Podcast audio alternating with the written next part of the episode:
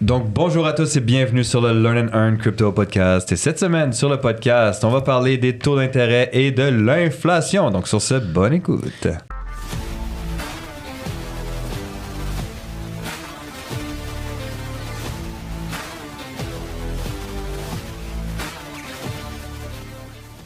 Comme vous savez déjà, nous ne sommes pas conseillers financiers. Tout ce qu'on va voir ensemble aujourd'hui ne peut pas être vu comme un conseil financier. Vous devez faire vos propres recherches, analyser des décisions. L'investissement et le trading, c'est risqué. Risque, ça veut dire potentiel gain, mais aussi potentiel perte, voire grande perte. Donc, toujours utiliser de l'argent que vous pouvez vous permettre de perdre. Et les résultats passés ne garantissent pas les résultats futurs.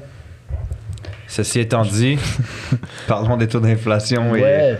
Des taux, euh, taux d'intérêt? En fait, je trouve que c'est un sujet euh, super intéressant à sortir parce que là, on a pu voir justement les, dernières, les derniers temps, ces taux d'intérêt augmenter, augmenter, augmenter. Euh, par exemple, les taux directeurs maintenant de, de la, la Fed, eux, ils, ils sont en train de le- les stabiliser. Donc, on voit cette augmentation drastique qui, qui ralentit. Mais j'ai réalisé que beaucoup de gens ne comprennent pas pourquoi les taux d'intérêt... Tu sais, on entend toujours, ben on entend toujours, ceux qui s'intéressent à ça entendent, OK, par exemple, Jerome Powell qui dit on va continuer à monter les taux d'intérêt pour faire en sorte euh, que l'inflation descende. Mais j'ai réalisé que beaucoup de gens qui m'ont même posé la question comprennent pas vraiment fondamentalement pourquoi. Genre, pourquoi est-ce qu'on monte les taux d'intérêt pour que les taux d'inflation descendent?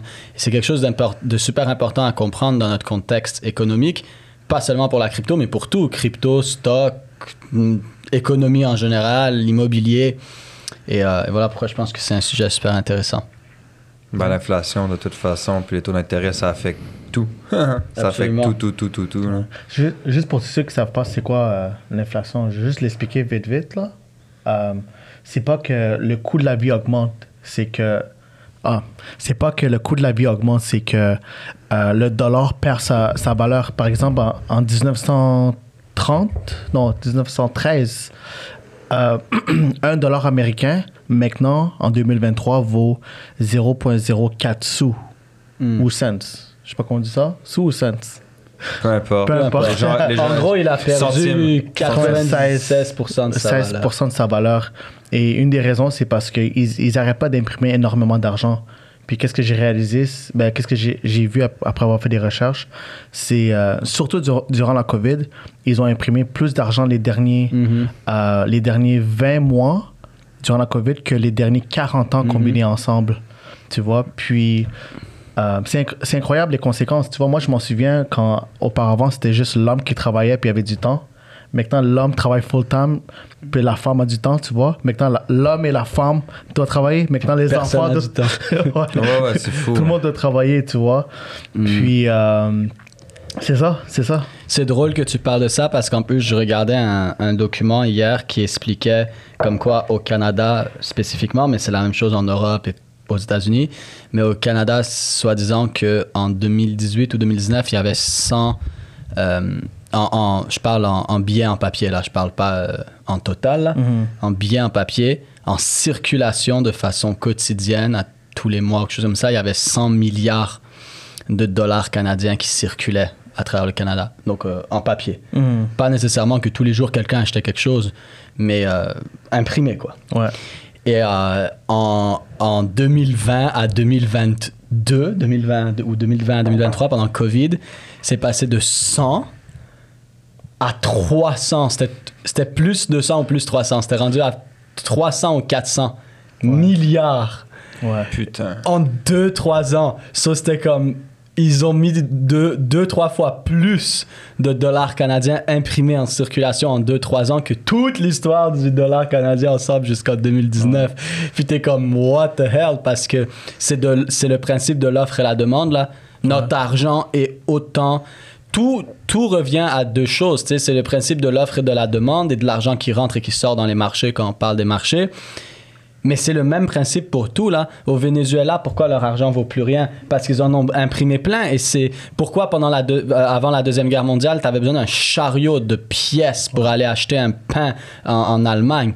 Parce qu'ils ont fait tellement d'argent, leur argent valait plus rien. Juste souligner quelque chose. Au Venezuela, un tasse de café en 2008 coûtait 9 bolivars. Bolivar, c'est le nom de leur devise. En 2009, un an après, combien vous pensez que le même tasse de ca- café coûte? Dire 90. Ok, toi, tu dis 90, toi? 90 bolivars. Moi, j'ai vu qu'est-ce qu'ils ont fait pendant 2008-2009. Moi, je te en dirais un an. 900. Ouais, c'est ça. Je, Ok. je- je le 900. vois, Passé- je le vois rire. Je suis comme, ok, ben. Ok, ok, ben, c'est passé de 9 bolivars à 9000 bolivars. Oh, the- Jesus. Ouais. Tu vois, moi, j'habitais en Colombie pendant 6 mois. Puis c'est incroyable qu'est-ce qui se passe là-bas. Comme il y a plein de Vénézuéliens partout, par terre. J'ai même vu des, des petits enfants de comme 2-3 ans courir tout là-bas en quelle année déjà? Ça Euh, c'est quand même un petit bout, donc tu l'as bien vu. euh, So, ouais, il y a comme 6 ans à peu près. Ouais, tu l'as bien vu, c'est quand c'était en plein dans le. C'est ça. il y a Comme, comme il, y a des, il y a des petits- il y a des familles, des petits enfants dans la rue, genre rien du tout, dans l'autobus. C'est juste, c'est incroyable. Mais qu'est-ce que, une chose, je Gory, il a vécu partout. Mais qu'est-ce que j'aime, c'est pour de vrai, quand j'étais au Colombie, comme ils étaient, comme les gens les traitaient pas mal, tu vois, ils étaient très accueillants, les Colombiens. Mais euh, c'est juste incroyable, c'est tellement triste qu'est-ce qui se passe avec cette inflation, Mm. tu vois. Ouais, Non, c'est fou. On parle d'inflation pendant le temps de la COVID, mais si on fait juste regarder ici au Canada, c'est comment est-ce qu'ils ont imprimé des billets. C'est comme, OK, ben, t'as besoin de la prestation d'urgence. Parfait, 2000 pièces 2000 pièces Ouais, 2000 ouais, Ça, il 2000 compte piastres. pas. Ça, il compte pas dans le. Ça, ça compte pas dans les billets qu'ils ont imprimés, là. Mhm. Ça, ça compte. Genre, le 300 milliards qu'on vient de dire, 100 à 300 ou 400. Ça compte pas ça. Ça compte pas les 2000 qu'ils ont commencé à envoyer dans les comptes de banque de tout le monde, là. Mais c'est, c'est fou, là, parce que Ouais. toi, tu travaillais pas parce que ben, tu pouvais pas rentrer travailler à cause de la COVID. Puis, OK, ben, voici 2000 pour toi, 2000 pour toi. Puis après, après la prestation canadienne d'urgence, tu as eu la prestation canadienne de relance économique ou ce qui te donnait encore.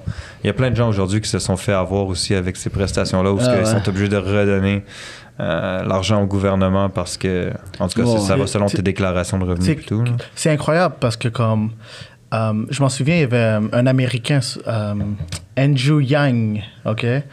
Andrew Yang, je pense que c'est ça son nom, ok? Puis il était en train de run pour devenir un président des États-Unis dans, dans la partie démocrate. Puis il disait, ben pourquoi pas faire qu'est-ce qu'on avait fait durant la COVID, donner de l'argent à tout le monde, tu vois. Puis je pense que c'est tellement une erreur parce que on a vu que les pauvres sont devenus plus pauvres et les riches comme Amazon sont devenus extra riches. Ouais. tu vois? Alors l'argent va toujours vers les gens qui ont, qui ont Ouais. des bonnes informations. Il y avait un entrepreneur, je pense que c'était Jim Rohn ou quelque chose comme ça, qui disait si maintenant tu prenais tout l'argent de la planète et tu le redivisais en parts égales à tout le monde et que tout le monde avait maintenant un million de dollars, ça prendrait. Il avait, il avait en tout cas, je sais plus de sur quoi était basé son calcul, mais il disait que en moins de deux ans, c'est 100% sûr que tout cet argent-là retournerait au même 1% et que ça serait la même situation qu'avant que tu rétablisses tout l'argent. Pas parce que, il y a, oui, bien sûr, il y a des pays où il y a d'énormes inégalités, c'est beaucoup plus dur, mais parce que les, les gens qui savent qu'est-ce qu'ils font avec leur argent, mais même si tu reprenais tout l'argent et tu le divisais, eux, ils vont savoir quoi faire avec. Et c'est pour ça aussi que tu regardes la plupart des gens qui ont gagné au loto des 20, 30, 50 millions, en moyenne, 5 ans après, ils sont plus en dette que quand, qu'avant qu'ils gagnent le loto. Parce qu'il y a cette- ce manque d'éducation financière. Puis là, bon, on s'éloigne un peu du, du sujet de l'inflation, Ouais. là. Ouais. Mais euh, non, et c'est fou. Et justement, ce qui- ce qu'il faut comprendre, c'est que même si tu as fait, t'as fait une très belle explication de l'inflation, et souvent les gens vont dire Ouais, c'est pas vrai, c'est pas notre argent, c'est c'est- ce qui descend, c'est le coût de la vie qui augmente. Mais allez Google, là. Si tu vas sur Google et t'écris inflation, définition, c'est littéralement écrit, c'est comme. Euh, c'est c'est la- l- l'utilisage excessif des capitaux par les banques et les gouvernements euh, menant à une baisse de la, la valeur monétaire ainsi que euh, la vie qui va... Mais en gros, genre, c'est comme deux lignes et ça te dit littéralement que l'inflation, c'est deux choses. C'est basé sur les politiques économiques et monétaires qui font que le, coût de la vie augmente et sur le fait que notre argent perd de plus en plus de valeur. Et ça insiste même sur la définition. Vous pouvez aller, aller Google, écrivez définition inflation. Genre même Google en deux lignes t'écrit noir sur blanc que c'est la grosse cause, c'est ton argent qui perd en valeur à cause des politiques excessives utilisées par les gouvernements et les banques, les politiques monétaires. C'est écrit noir sur blanc. Alors c'est assez drôle de réaliser que comme tout ce temps-là, c'est écrit dans notre visage, juste que les gens prennent pas le temps de le lire. Et la raison pourquoi justement des gars comme euh, pourquoi présentement Jerome, Jerome Powell et tout, ils essayent d'augmenter l'inflation, c'est parce que quand Les tu taux d'intérêt. euh, les taux d'intérêt, excuse-moi, pour baisser l'inflation, Ouais. le but pour eux, c'est que plus l'inflation est élevée, plus le coût de la vie augmente. D'accord? Et eux, ils veulent pas nécessairement que l'inflation explose. So, qu'est-ce qu'ils font? C'est qu'ils montent les taux d'intérêt. Pourquoi tu montes les taux d'intérêt? Parce qu'on est d'accord que toi, c'était une entreprise et que maintenant, les taux d'intérêt sont passés de 1% à 5%. Est-ce que tu as encore autant envie d'aller prendre des emprunts pour développer ta compagnie? Non. So, qu'est-ce qui se passe, c'est que en, fais- en augmentant les taux d'intérêt, eh bien, qu'est-ce qui se passe, c'est que les grosses compagnies et puis ensuite les moyennes et petites compagnies, ainsi de suite, c'est un effet domino, vont moins être portées à aller prendre des prêts pour aller investir, pour aller se développer, ce qui va faire que les gens en général, les gens aussi en général vont être moins euh, aptes à aller prendre des prêts pour des voitures ou pour des hypothèques ou pour des maisons ou pour ci ou pour ça. Alors en montant les taux d'intérêt, ils, ils- ce qu'ils font en fait, c'est qu'ils te pénalisent. Si maintenant j'ai envie que tu boives plus d'eau, qu'est-ce que je fais? Je peux te donner de l'argent et je peux te pénaliser pour en boire moins. Si maintenant le gouvernement a envie que tout le monde recycle plus, ben c'est simple. Donne des bonus à ceux qui recyclent et donne des amendes à ceux qui ne le font pas. So, en montant les taux d'intérêt, qu'est-ce qu'ils font? C'est qu'ils viennent justement donner cette pénalité que c'est ça te coûte plus cher faire des prêts et tout ça. Alors ça vient ralentir l'économie. Mais si maintenant les compagnies investissent moins, les gens dépensent moins et tout ça parce que ils veulent pas justement avoir des taux d'intérêt de malade et que l'économie ralentit, mais quel impact ça a sur l'inflation? Ben, C'est de l'offre et de la demande. Sur maintenant, la demande ralentit à cause que cet argent-là coûte plus cher à avoir, etc., etc., les hypothèques. Et vu que c'est plus cher, eh bien, c'est simple. Maintenant, toi, tu vendais 100 voitures. Et la demande, c'était, tu avais 110 personnes pour tes 100 véhicules. Mais maintenant que les prix ont augmenté, mais les gens, ils veulent pas aller prendre un prêt sur une auto ou des choses comme ça. Cela, les, gens qui veulent acheter tes 100 autos, finalement, c'est passé de 110 à 50. Automatiquement, ton offre vient de devenir- plus grand que la demande. Puis encore une fois, loi de l'offre et la demande, si l'offre est plus grande que la demande, mais au fil du temps, naturellement, le prix va commencer à diminuer. Et ce prix qui diminue, ben, c'est littéralement l'inflation qui diminue. L'inflation, c'est le prix des choses qui augmentent. Et la déflation, ben, c'est le prix. Mais ça, c'est un autre extrême, là. On va jamais être en déflation. La déflation, c'est c'est l'inverse, là. So, qu'est-ce qu'ils veulent faire? C'est de garder l'inflation à un niveau moyen. Ils veulent la contrôler. Ils savent que l'inflation, c'est là. Ils n'ont pas le choix. Ils impriment de l'argent. Mais ils veulent la contrôler. Ils veulent la garder à une certaine moyenne qui est bonne pour, soi-disant, les gens et pour l'économie. Bon, au final, c'est de la stabiliser. Là. En fait, c'est juste de la stabiliser stabiliser. au niveau actuel, mais même si Exact. elle stabilise au niveau actuel, les gens sont quand même pris à la gorge. C'est exact. actuel, Ouais, ça ça règle pas le problème. Non, ça fait- règle pas du tout le problème. juste le mettre pour plus tard. Exactement. Exact. Exactement. C'est juste, c'est vraiment juste, c'est juste, exemple, mettre de la crème sur ta jambe parce que t'as mal à la jambe, sauf que tu t'es cassé la jambe. Ouais, c'est ça. Tu mets un c'est- plaster sur ta plaie ouverte. Puis ouais, c'est ça. C'est. C'est, c'est comme, c'est littéralement ça. C'est, c'est, tu sais, tu, tu fumes du weed pour oublier que t'as mal aux, aux, os parce que tu t'es cassé les os. Mais il va falloir que t'en fumes encore et encore et encore, et plus t'en fumes, plus tu vas en fumer. C'est sûr que c'est, seulement temporaire, mais c'est cette raison-là pourquoi ils augmentent les taux d'intérêt pour venir faire en sorte que les gens veulent moins dépenser. Si les gens dépensent moins, éventuellement l'offre devient plus grande que la demande, le prix des seins, ça vient euh, stabiliser, entre guillemets, euh, cette inflation-là. Ok, après, si, si j'avais vu récemment que le président préféré de tout le monde, euh, M. Joe Biden, ok, ok, et euh, il, y avait, il y avait les intentions d'augmenter les taxes, Mhm. ok, je pense jusqu'à 25% ou quelque chose comme ça. Holy shit. ouais. Puis euh, là maintenant, qu'est-ce qui arrive, ça mettons, si, si le gouvernement décide d'augmenter les taxes euh, Est-ce qu'il y aurait un impact? C'est, Ce serait quoi l'impact euh, sur les gens? En plus qu'il y a le taux d'intérêt, il y a Ben, l'inflation. la réalité, c'est que l'impact, ça va être premièrement sur les pauvres et sur la classe moyenne. Il n'y a plus de classe moyenne. Il y en Ouais, aura en plus bientôt, terminé. là. Merci, So, bye alors, d'aucune manière, augmenter les taxes, ça pourrait aider avec l'inflation?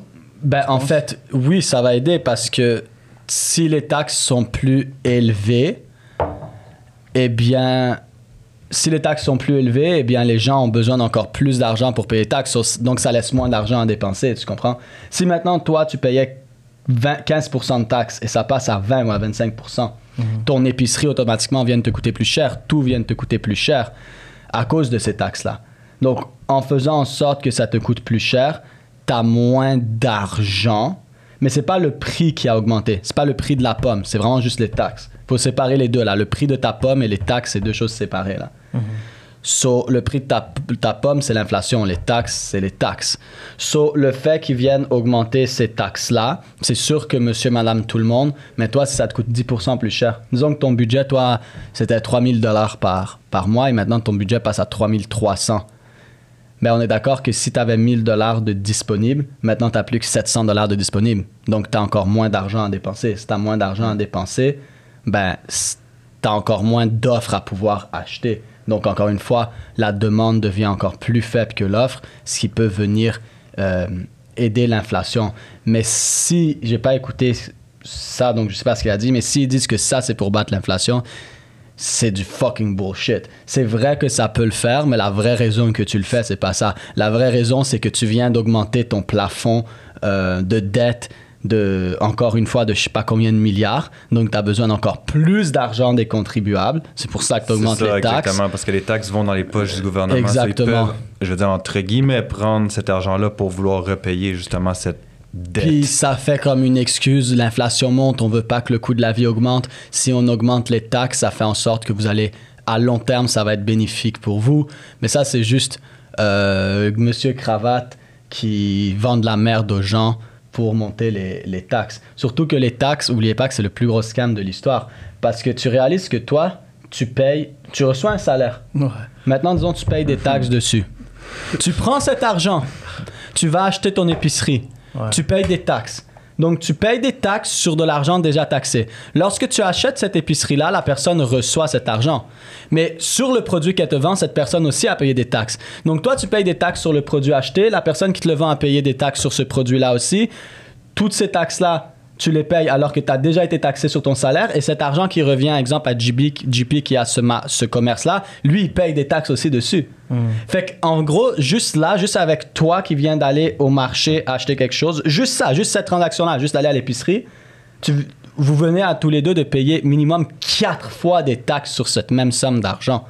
Fait que là, maintenant, pense à ça. Si tu fais juste passer de 15 à 20% c'est énorme. Ouais. C'est 5% de plus quatre fois. J'avais vu un truc. C'est insane. J'avais vu un truc où ce que tu sais pour le même dollar rendu à un certain point au nombre de fois qu'il a circulé, ben il y en a plus de dollars. Hmm. Puis ça revient à qu'est-ce que tu dis parce que si moi mettons j'achète un produit puis je suis taxé dessus, je te donne un dollar incluant les taxes. Toi les taxes tu dois les redonner de ton Ouais. commerce au gouvernement donc il te reste moins d'un dollar. Mais toi quand tu t'en vas, on va dire il te reste comme 90 sous. Puis là, toi, Ok? t'as des- de l'impôt et des taxes à payer là-dessus comme revenu. Donc là, il te revient moins, mais là, tu- toi, tu t'en vas acheter, Acheter quelque, quelque quelque chose. chose, d'autre. La personne doit redonner des taxes, donc il reste encore moins. Donc, plus cet argent circule de main en main, de commerce en commerce, plus l'argent comme elle disparaît, peut m'emmener, boum, il n'y a, plus de dollars, techniquement parlant. On dirait que c'est comme. So, c'est tout ça, en tout cas, c'est des pansements euh, stupides pour donner une, Ouais. une excuse.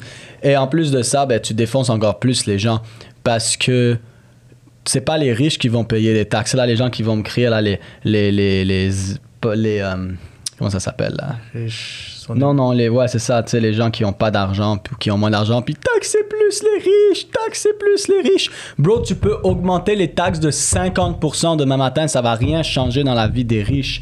Pourquoi? Parce qu'ils font leurs impôts comme des riches. Est-ce que, et toi, tu décides de le faire comme un pauvre? Excuse-moi, mais c'est la réalité. So- Parce que c'est les mêmes règles pour tout le monde. C'est les mêmes vrai. fucking règles pour tout le monde. On dirait- Comme, je m'énerve là. On mais dirait- c'est les mêmes. Attends! Ouais. C'est les mêmes règles pour tout le monde, Gory. Ouais. Les gens qui sont comme, ouais, les riches, les pauvres, bro, c'est les mêmes règles. Quand tu ouvres le loi, quand tu, si tu vas parler à un, un- un tax lawyer que- ou un fiscaliste ou peu importe, et que tu ouvres les, les, je, sais pas, je sais pas comment ça s'appelle, le- l'encyclopédie des lois sur les taxes et l'impôt et la fiscalité au Québec ou peu importe dans quel pays t'es.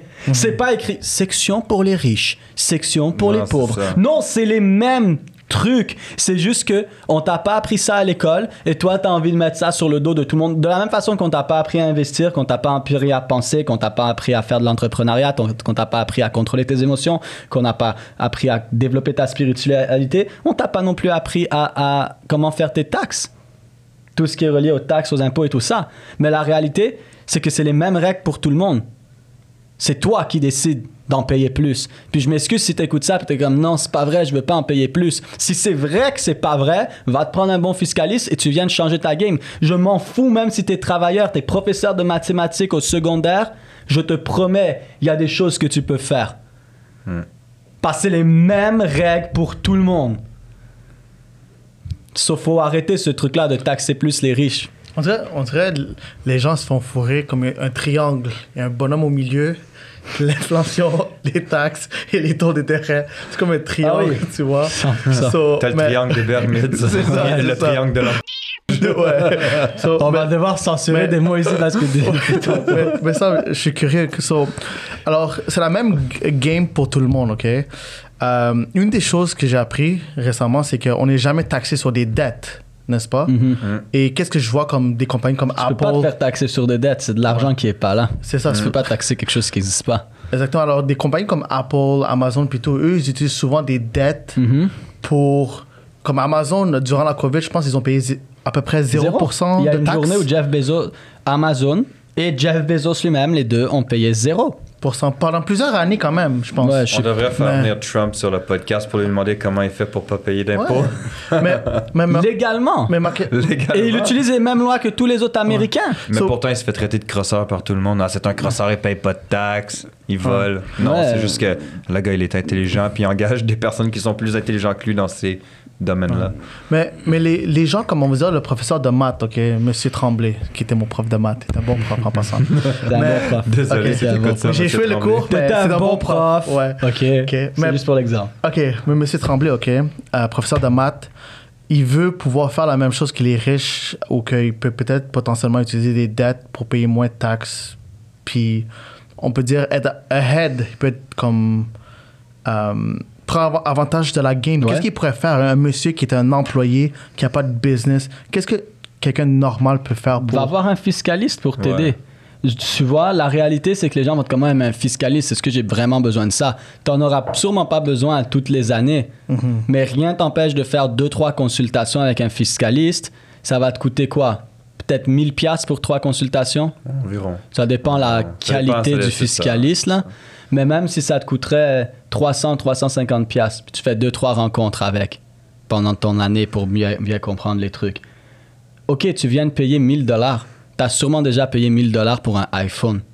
Tu peux pas payer 1000 dollars pour avoir 3-4 heures avec un professionnel qui c'est va pas- t'aider à sauver cet argent-là puis à faire les choses de la bonne façon. C'est pas juste ça, c'est que le fiscaliste va te donner de l'information, des outils, voire des conseils qui vont te permettre de sauver Ben en oui. taxes et en impôts.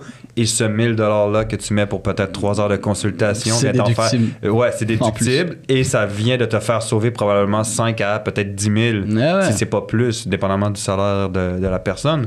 Mais ça vient de te faire sauver plus d'argent que qu'est-ce que tu as payé. Donc au final, t'es- Ouais. Alors, t'es- t'es Et en plus, un bon fiscaliste va te donner des, même des façons d'investir pour sauver de l'impôt, qui fait en sorte que même si ton investissement n'est pas super bon, finalement, tu as sauvé de l'argent avec ton impôt. So, il te donne même des clés pour pouvoir... Il te donne même des clés pour pouvoir faire de l'argent avec des investissements, mais que l'objectif, c'est même pas ça, c'est de sauver sur l'impôt. Fait que tu es gagnant des deux côtés. Tu es en train d'investir et sauver sur de l'impôt en même temps. Ça, c'est un autre sujet. Ça, Ouais. Dans le fond, au final, c'est simple. T'investis, ça te fait sauver de l'impôt, puis même si tu revends à perte, t'es quand même en gagnant. Ouais, exact. En gros, c'est ça. Mais je peux déclarer mes pertes. Bien sûr Ben que tu oui. peux déclarer tes Est-ce pertes. que, est-ce que je peux déclarer mes pertes? Pourquoi tu penses que toutes les grosses banques et tout ça, qu'un mois avant la fin de l'année fiscale, euh, bah, tout d'un coup, ils, ils vendent à perte? Pourquoi tu penses? Bien sûr, ils, ils- ils viennent, ils viennent vendre à perte plein de trucs une, une semaine avant le, le- ou un mois avant leur fin d'année fiscale. Solaire, on est comme yo, on a 500 000 dollars de pertes, 5 millions de dollars de pertes.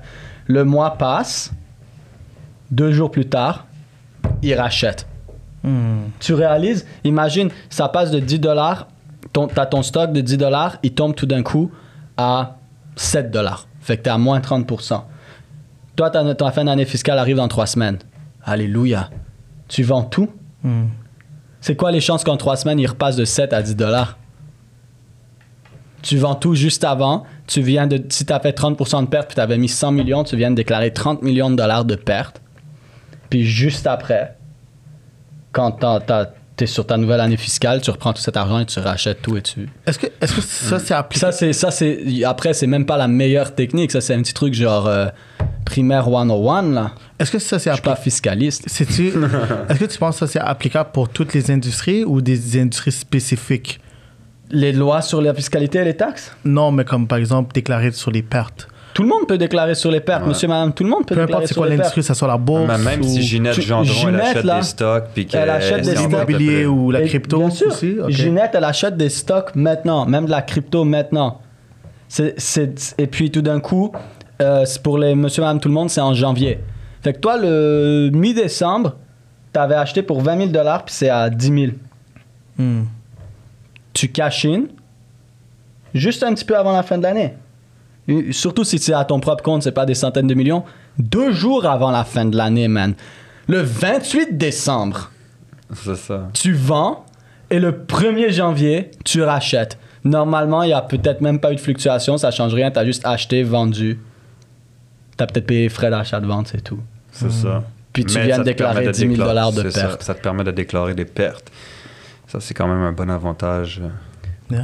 Ça, on pas parler des on n'est pas des fiscalistes ni des conseillers financiers, donc faites vos propres recherches. Donc sur si, si on, a, on est censé parler d'inflation et d'intérêt, on en a parlé, mais on a parlé d'autres choses aussi. On parlait du triangle. On a parlé du triangle. Donc, euh, mais non, mais c'est vrai, les, les trois façons de faire de l'argent, c'est un, euh, sauver. Genre, les trois gros piliers, c'est un, faire un, un- un- un plan de liberté, sauver de l'argent. Donc, un, sauver. Deux, augmenter tes revenus avec différentes sources, justement, différentes sources de revenus. Et trois, les taxes.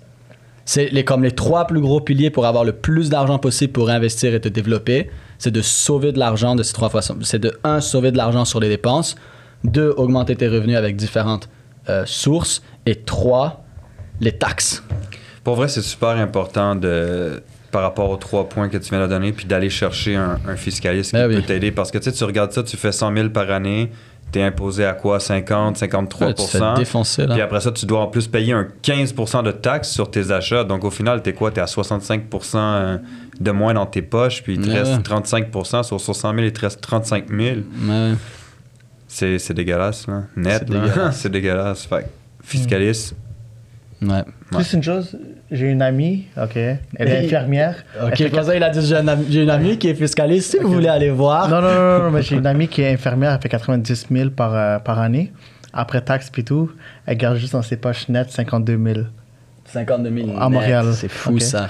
Ouais, net. Ouais. Mais attends, il a pas acheté des trucs puis payé des taxes sur les trucs. Fait Ouais, qu'on enlève c'est un ça. autre 15 On enlève un autre Ouais. 15 C'est sûr que sur l'épicerie, t'es pas taxé sur la... certains aliments que même tu insane. achètes, mais elle va s'acheter une voiture, elle est taxée. Elle va s'acheter des vêtements, elle est taxée. De l'essence Donc c'est dedans, 15 t'es taxé. de moins dans ses poches encore. Ouais. C'est fou, là. So voilà, vous avez compris les taxes, aller chercher un fiscaliste. Me semble que ça fait plusieurs fois qu'on parle de ce sujet-là. Puis j'espère que vous avez mieux compris c'est quoi l'inflation et pourquoi est-ce qu'on augmente les taux d'intérêt pour combattre l'inflation. Et, Yeah. euh, et voilà. So, guys, rejoignez le groupe Facebook. OK, on a une belle Yes. communauté grandissante. Euh, précédemment, on était sur Telegram. Maintenant, on est rendu sur Facebook parce que c'est plus facile de donner de la valeur, de donner des formations. Donc, rejoignez la communauté Learn and Earn sur Facebook. Let's Let's get go. it.